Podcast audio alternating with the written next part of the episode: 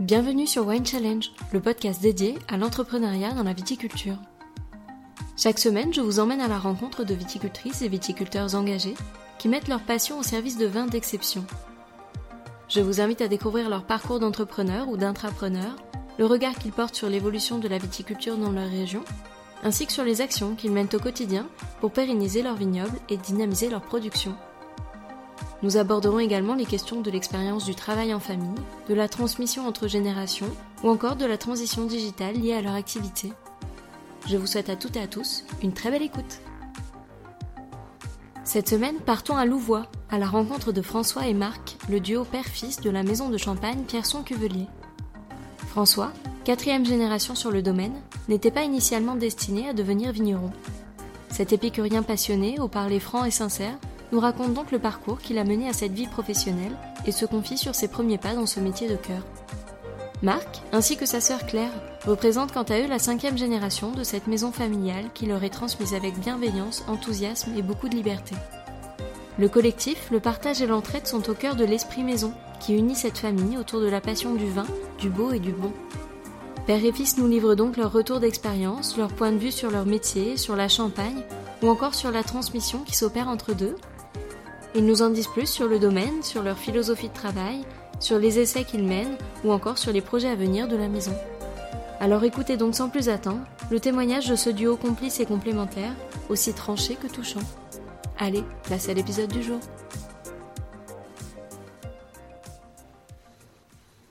Bonjour François, bonjour Marc.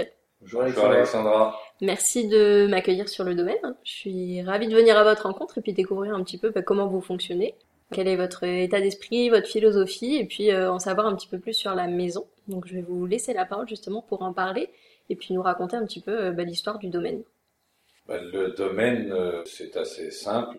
On a les cahiers de vendange depuis 1864. L'arrière-grand-mère était servante au château de Louvois. Et puis il y avait un petit morceau de vigne, c'était vigneron cultivateur. En 1901, ils ont acheté un pressoir en 1928, ils ont fait les premières bouteilles et ils ont été médaillés. Voilà, et puis génération en génération, euh, moi je suis la quatrième, mais je suis une valeur ajoutée ou une pièce rapportée, comme on disait avant, et la cinquième génération arrive, euh, mon fils et ma fille, voilà. J'ai repris l'exploitation en 1978, derrière mon beau-père. Moi je suis un parcours assez particulier, c'est que je suis fils de transporteur dans la région, on transportait le champagne, on emmenait les vignerons en voyage, et voilà, j'ai connu ma femme comme ça. Et j'ai toujours été aux vignes, et tous mes copains étaient vignerons, et je suis devenu vigneron en retournant à l'école d'Avise en cours pour adultes pendant deux ans les mercredis, et puis avec un beau-père extraordinaire qui m'a donné le droit et le choix de faire du vin, et voilà, c'est un métier extraordinaire, c'est le plus beau métier du monde. J'ai toujours voulu travailler euh, dehors dans la terre, travail de la vigne, on commence du début. Nous, on a cette chance-là, les vignerons indépendants, c'est que on, cultive le raisin. On faut déjà qu'on commence le démarrage pour avoir un très beau raisin. Sur les cahiers du grand-père, c'est marqué à, belle vigne, beau raisin, à beau raisin, bon vin. Et voilà, c'est tout. C'est simple, c'est très simple. Ça reste encore aujourd'hui le même état d'esprit qu'au tout début Ou est-ce que vous avez apporté quelques petites touches, une nouvelle identité au fur et à mesure des années? Comment ça s'est passé? Bon, ça a toujours été axé sur le pinot noir, la culture du pinot noir et la vinification.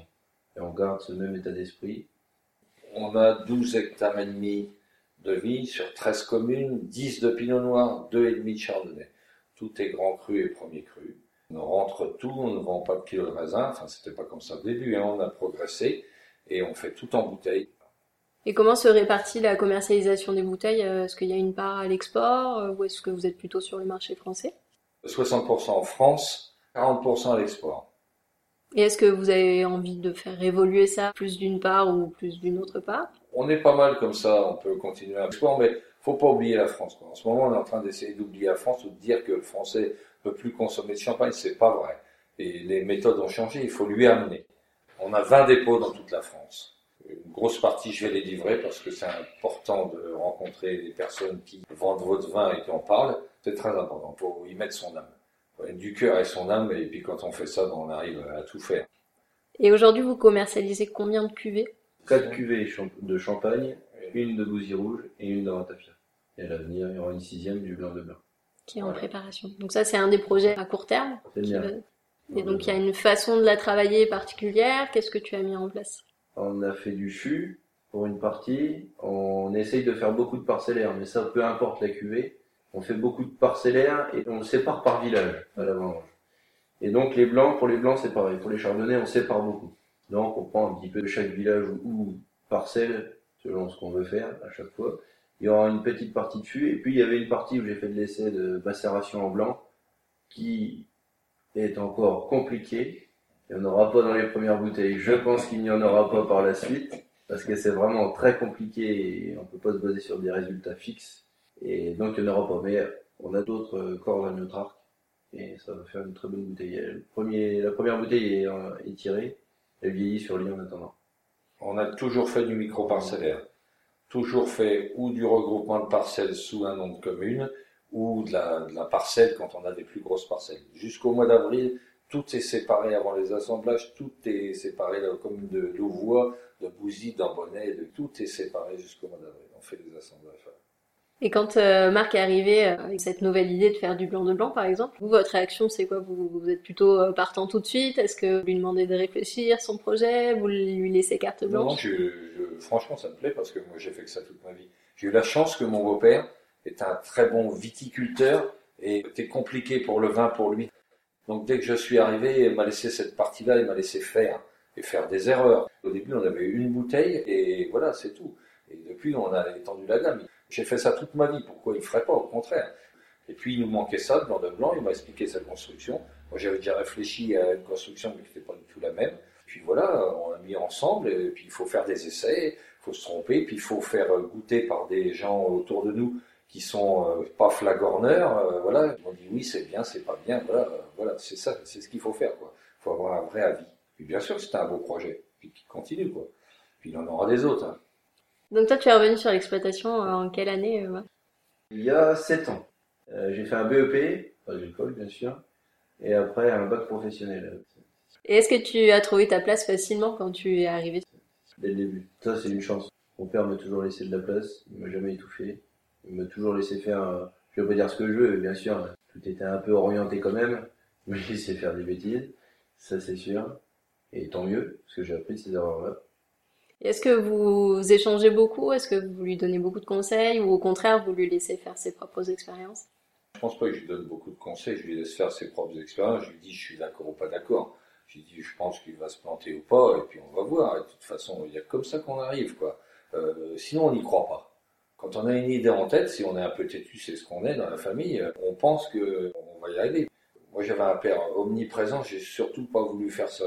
Ça peut des fois leur porter et faire un peu d'ombre, euh, le personnage que je suis, donc euh, je veux pas que ça soit comme ça, quoi. Voilà. Et puis après, voilà, il a trouvé sa place. Moi, je vais plus beaucoup vie, j'ai eu des soucis. C'est lui qui reprend vie, il a des initiatives. Il fait, voilà, bah, c'est l'avenir, c'est la jeunesse, hein, c'est pas moi. Je peux être conseiller, le sage. Je sais pas si un jour j'y serai sage, mais C'est quand même un bel état d'esprit pour un jeune qui revient d'avoir un père comme ça. Oui, complètement.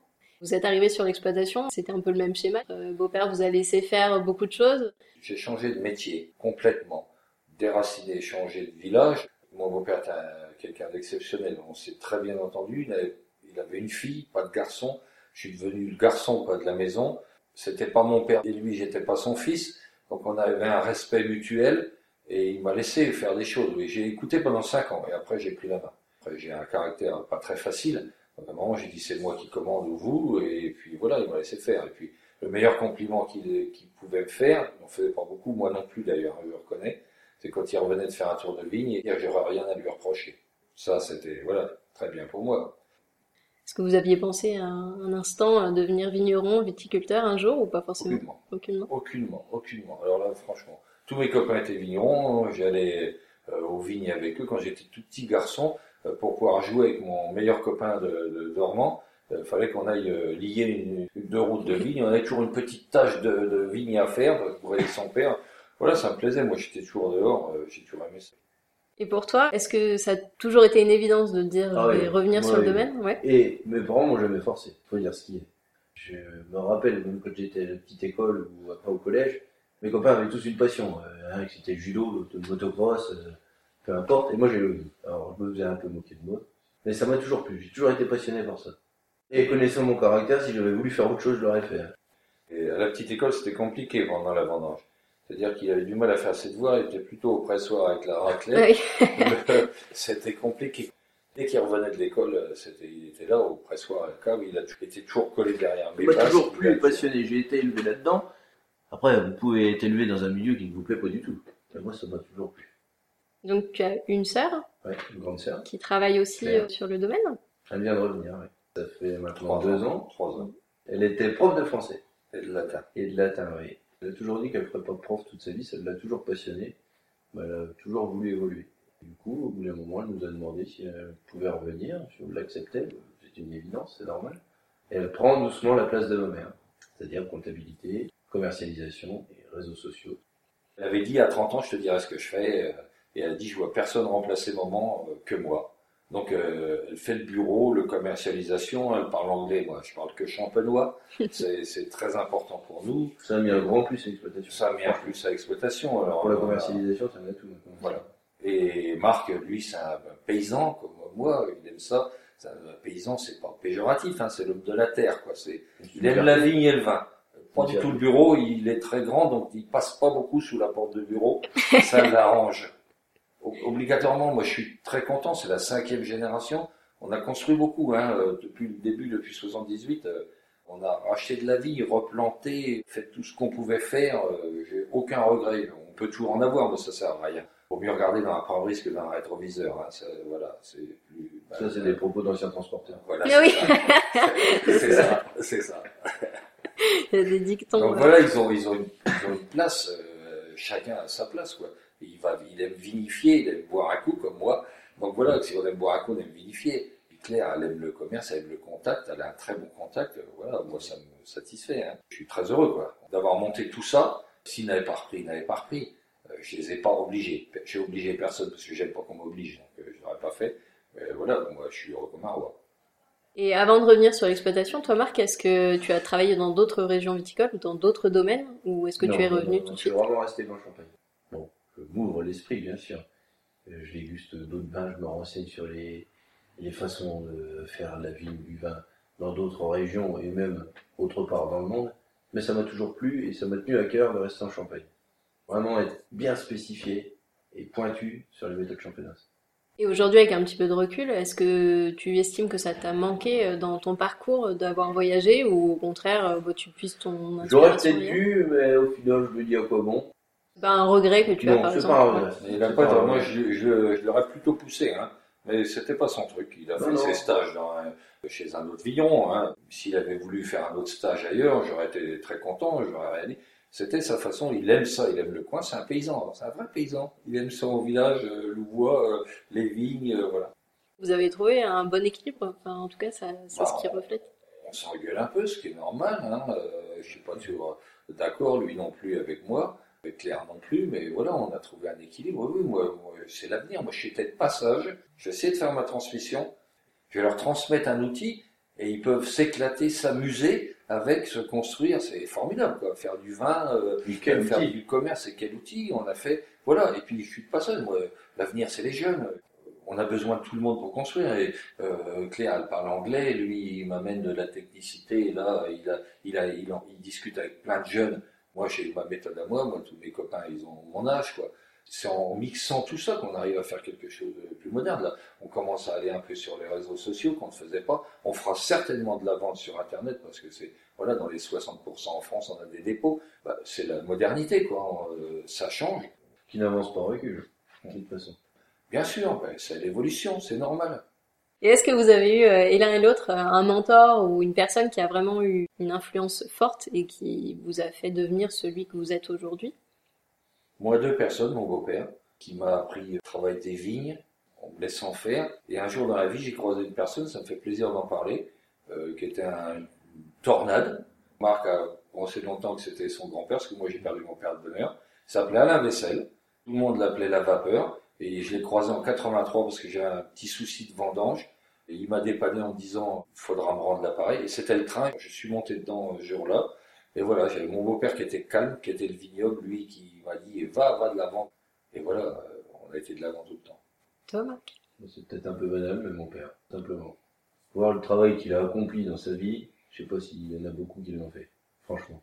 Et c'est pas pour se faire des fleurs mutuellement, il a bossé comme bête. Et ça, je tirerai toujours mon chapeau. C'est euh, important de savoir reconnaître ça. Et vous, je pense que vous êtes fier de votre fils aussi. Ah oui, de, tout à fait. qui Dieu, hein, dans la vie. Tout à fait, tout à fait. Je suis fier de mes enfants. Moi, si je suis fier de quelque chose, c'est de mes enfants. C'est la plus belle chose de ma vie. Après, le restant, c'est que de la mécanique, de la technique, de la, voilà. Voilà, je suis content de mes enfants. Puis ils vont évoluer, ils vont avancer dans la vie, euh, pas faire la même chose, parce qu'ils sont confrontés à plein de choses qui sont différentes, compliquées. Maintenant, mais compliquées, on a toujours connu les choses compliquées. Les générations d'avant nous aussi. Donc, faut vivre avec son temps. Et est-ce que vous avez le même management avec euh, vos enfants qu'avec euh, vos salariés? Je pense que j'ai été trop gentil. Je pense que j'ai toujours fait ça familialement, moi. Comme euh, voilà, pour moi, de quelqu'un qui est chez nous. Bon, on a eu, j'ai eu aussi un, un employé. Voilà, faut dire. J'ai travaillé avec lui 15 ans. Il s'appelait André Pièce. Il m'a montré. J'étais au vigne avec lui. Il m'a montré le travail d'aider. Euh, C'était sa maison. euh, voilà, personne pouvait nous critiquer le travail de nos vignes, de nos bouteilles. C'était sa maison. C'était l'employé euh, qui n'existe plus maintenant. Et c'était familial, quoi. Il était arrivé ici avant ma femme. voilà, il a fait 30 ans chez nous. Quand on s'entend bien avec les gars, c'est leur maison et faut que ça soit leur maison. Voilà, c'est compliqué un peu maintenant, mais bon, c'est c'est la vie, quoi. Ça- moi, ça a toujours été familial, oui, oui, bien sûr. Et toi, Marc, c'était facile pour toi C'est quelque chose d'inné ou est-ce que ça te demande un peu un effort? Moi, quand on sort de l'école, on croit que tout est facile, c'est sûr. Moi, je me rendais quand même compte parce que je venais assez souvent. Parler à des anciens, des vieux de la vieille, c'est très compliqué. Bah bon, à force des choses, ça se passe. Ils sont bien obligés, de toute façon. L'é- l'é- L'évolution, en fait, ils l'ont connu petit gamin, toujours, toujours, depuis qu'il est ça. tout petit. Ils étaient très contents, fiers de l'avoir. Et puis, dès qu'il est revenu sur l'exploitation et qu'il a été obligé de gérer et de les gérer, ben, c'est compliqué. J'ai passé 40, plus de 40 ans de ma vie et d'un métier extraordinaire. Gérer de l'humain, c'est pas mon boulot, mais il faut le faire. Mais c'est pas mon boulot. Je m'aperçois que, bon, j'ai euh, peut-être raté des choses et j'ai été très, toujours très sympa, quoi. Mais bon, il fait pareil que moi. Il fait pareil que moi. Euh, il a, on a embauché un petit jeune qui est sympa, ben, on continue à faire pareil. Ma femme dit, vous faites les mêmes erreurs, bon, c'est tout. Bon, on a de bons, on de bons employés. Oui, oui, oui. On n'a pas à se Ah oui, non, non. C'est l'esprit maison, quoi. Moi, je suis content quand ils ont l'esprit maison. Voilà, bah, c'est qu'on a réussi, quoi.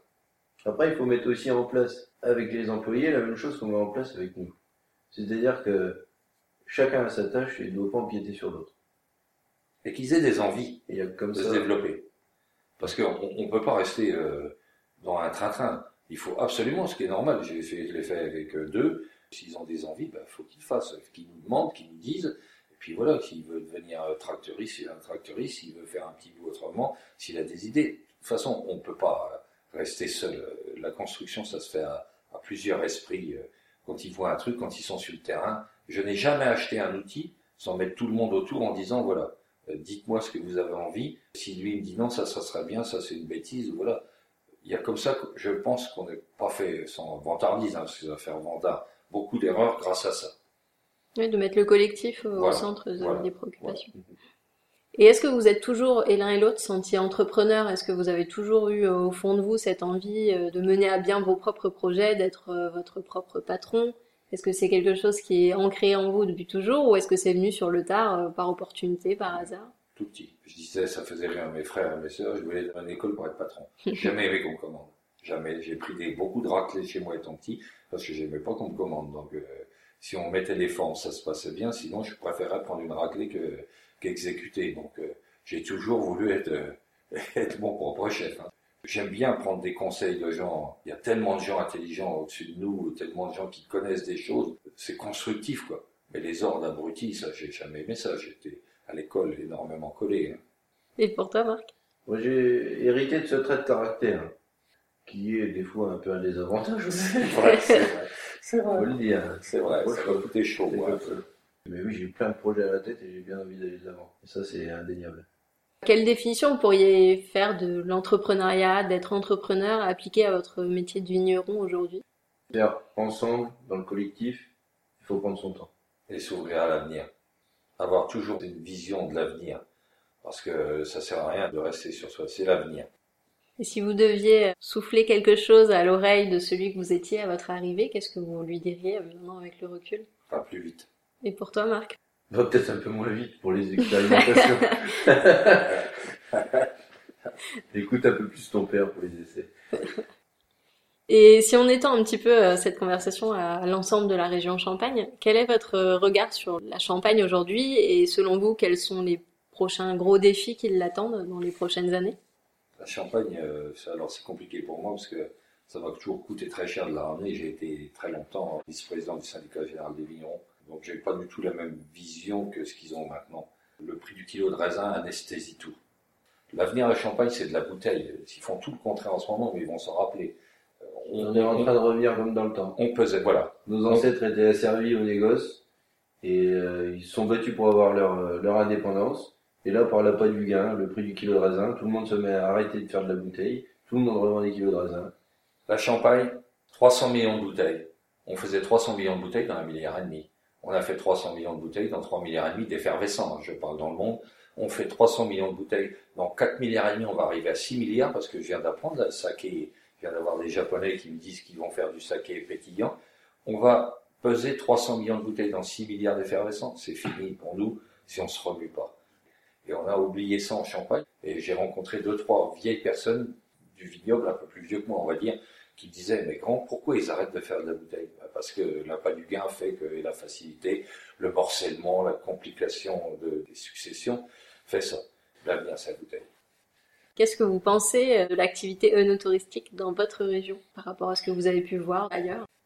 C'est sûr qu'il y a beaucoup de projets en œnotourisme en Champagne et ça se développe bien, c'est sûr, ça sera de mieux en mieux.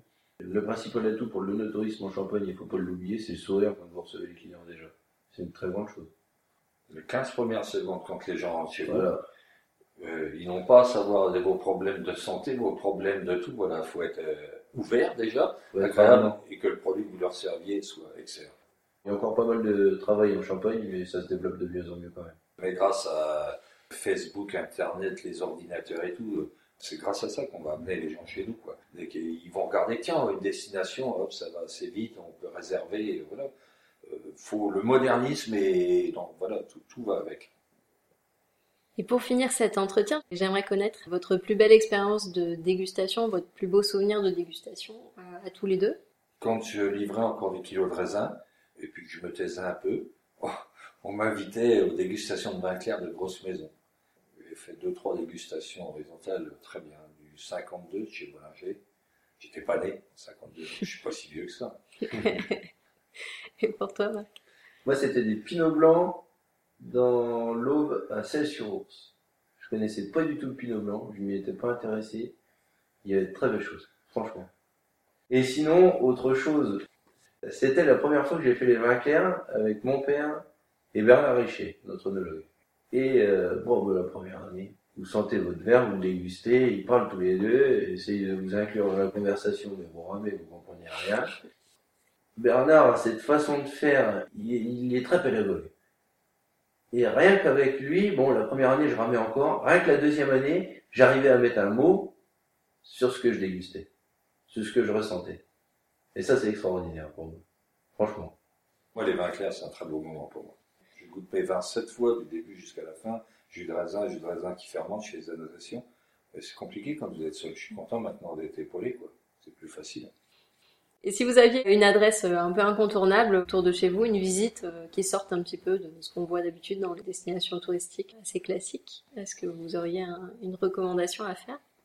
Phare de Verzenay. C'est Ouais. vachement bien fait. Franchement. Euh, on voit le vignoble dans le temps, mais c'est bien fait. Puis ils évoluent. Ils continuent à faire évoluer. C'est un beau truc dans notre coin qui est sympa. Et moi, ça va peut-être être un peu classique à rabat-joie, mais au Villet. Mm. Même moi qui suis vigneron, je m'en lasse pas. C'est magnifique. Leur abbaye, elle est magnifique. Ils ont un petit musée, ils ont, ils ont des restaurants, voilà. On a l'impression d'être à Eguisheim en Champagne. Oui, c'est ça. Franchement, c'est magnifique. Ben, il nous manque un petit bout de vigne là-haut à bon entendeur. Le message est passé. Et si vous aviez un endroit euh, pour euh, manger ou boire un bon verre de vin de champagne ou un bon verre de vin tout court, quelles sont vos, vos bonnes adresses dans la région? Loupote, moi j'aime bien. Ah, le pote, oui. En vin, euh, pour des vins. Loupote, c'est- ouais. on mange bien et c'est un fanat de vin. Un fanat de vin. Si on veut boire nos vins, c'est euh, au Lion de Belfort. Ouais, c'est sympa, le Lion de Belfort, c'est sympa. Il fait, voilà. Puis les crayères, quoi, euh, ça c'est voilà, un beau un lieu euh, où ils sont ouverts. Ils ont deux nouveaux œnologues jeunes. Ils laissent la chance euh, à des gens internes. Ça, j'ai trouvé ça intelligent. Philippe Jamès euh, va continuer son parcours. Et ils ont une liste, j'ai discuté avec eux, ils ont une demande terrible. Et puis là, ils ont pris une fille et un garçon de chez eux. Ben voilà, c'est ça l'avenir. Et pour euh, conclure cet entretien, je vais vous laisser à chacun un, mot de la fin pour euh, conclure, qui pourrait représenter votre état d'esprit ou vos cuvées, votre parcours. Quel pourrait être euh, ce mot pour chacun d'entre vous? De la performance et de la bonne ambiance. Famille et avenir. En tout cas, je vous souhaite un bel avenir à tous les deux. Et j'espère que bah, tous vos projets vont se concrétiser, puis que vous continuez à vous amuser, et puis surtout euh, continuer à transmettre de cette façon-là. Avez le bon mot, il faut s'amuser. Dans son Ouais. métier, il faut s'amuser. Pas s'ennuyer, c'est tout. Je vous remercie et je vous dis à très vite. Merci, à toi. Merci à toutes et à tous d'avoir écouté cet épisode. J'espère vraiment qu'il vous a plu et qu'il vous a donné envie d'en savoir plus sur l'invité du jour. En attendant le prochain, vous pouvez retrouver toutes les informations sur la maison de l'invité et son actualité sur le site wine-challenge.com. Je vous invite également à me rejoindre sur les réseaux, sur les pages Instagram et Facebook at Wine et à partager cet épisode avec tous les amoureux du vin en utilisant le hashtag du même nom. Enfin, si vous avez aimé cet épisode, je vous invite à soutenir le podcast en vous abonnant à celui-ci et en laissant votre avis sur votre plateforme d'écoute préférée. N'hésitez pas à y liker les épisodes et si vous écoutez le podcast sur iTunes, à lui donner la note de 5 étoiles. Cela m'aidera beaucoup à donner une chance à d'autres épicuriens de le découvrir. Alors merci à tous et à très vite pour le prochain épisode.